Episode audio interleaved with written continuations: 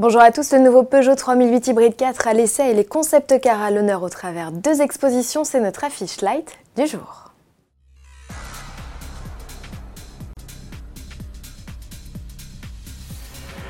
DS restera comme le premier constructeur français à avoir commercialisé un modèle hybride rechargeable, statut de pionnier qu'il n'aura pas gardé longtemps. Renault vient d'annoncer l'arrivée d'un Capture e-Tech plug-in et Peugeot commercialise son 3008 avec deux motorisations PHEV, une petite de roue motrice de 225 chevaux et une version plus costaude de 300 chevaux avec deux blocs électriques et une transmission intégrale, une mécanique similaire au DS7 Crossback e-Tense. Alors comment s'en sort le best-seller Peugeot dans cette version? Verdict de notre essayeur Cyril Biotto. On a donc 300 chevaux et 520 Nm de couple. Sur le papier, c'est waouh euh, Seulement, on a 350 kg de plus à peu près qu'un 3008 euh, diesel. Ça fait beaucoup. Tout est très bien géré, hein, les transitions euh, entre la partie 100% électrique ou thermique ou les deux.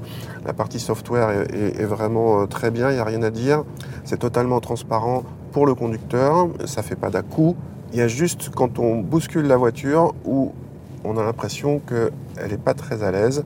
Et ensuite, ça va se confirmer sur la partie châssis. Les 350 kg de plus se sentent un petit peu. Alors, Peugeot a quand même un sacré savoir-faire. Ce 3008, c'est la référence pour nous parmi les SUV compacts en termes de compromis, confort, comportement routier. Là, ça le devient un peu moins. On sent le poids, mais on le sent uniquement en conduite sportive, en conduite nerveuse, parce que pour tout le reste, en conduite même un petit peu rapide, la voiture reste très agréable à conduire et assez dynamique.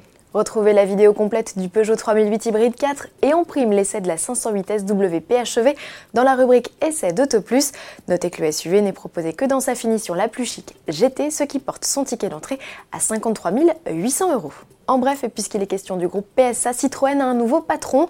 L'anglaise Linda Jackson, en poste depuis juin 2014, cède les commandes du constructeur au chevron à son directeur adjoint, Vincent Cobé.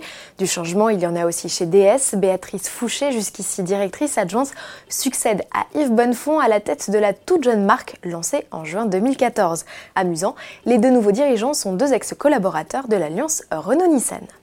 Vous aimez le design et l'automobile Voici deux rendez-vous à ne pas manquer. Le premier, c'est l'exposition Beauté pure au château de Compiègne, dans l'Oise, qui rassemble une vingtaine de concepts. Écoutez l'engouement de François Roudier, directeur de la communication du Comité des constructeurs français d'automobiles, pour cet événement exceptionnel qui se tient jusqu'au 23 mars. Ici, vous avez des modèles extraordinaires, on va vous en montrer quelques-uns. Euh, ces modèles, ils sont sortis d'endroits absolument ahurissants. Euh, peut-être que vous en avez vu un sur l'ensemble, mais vous ne pouvez pas tous les avoir vus et surtout pas tous ensemble au même endroit. Ticket d'entrée 9,50€ et 7,50€ à partir de 16h tous les jours. L'entrée est gratuite pour les moins de 26 ans et pour tous le premier dimanche de chaque mois. Autre rendez-vous à noter dans votre agenda, l'exposition de concept car du 35e Festival automobile international.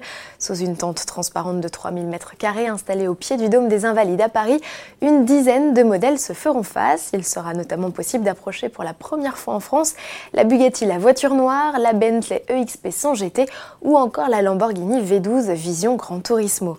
Trois modèles au design surprenant. Selon une enquête réalisée par l'Institut Elabé pour les organisateurs du festival, les Français sont très sensibles à la ligne des véhicules. 6 sondés sur 10 jugent ainsi le design des constructeurs plus audacieux et créatif. 74% considèrent que les voitures d'aujourd'hui sont plus belles qu'il y a 10 ans et selon eux, ce sont les Allemands qui ont le meilleur coup de crayon devant les Français et les Italiens. On vous laisse en juger du 29 janvier au 2 février 2020, tarif 15 euros, pas donné, mais vous profitez d'un tarif réduit au musée de l'armée. À demain.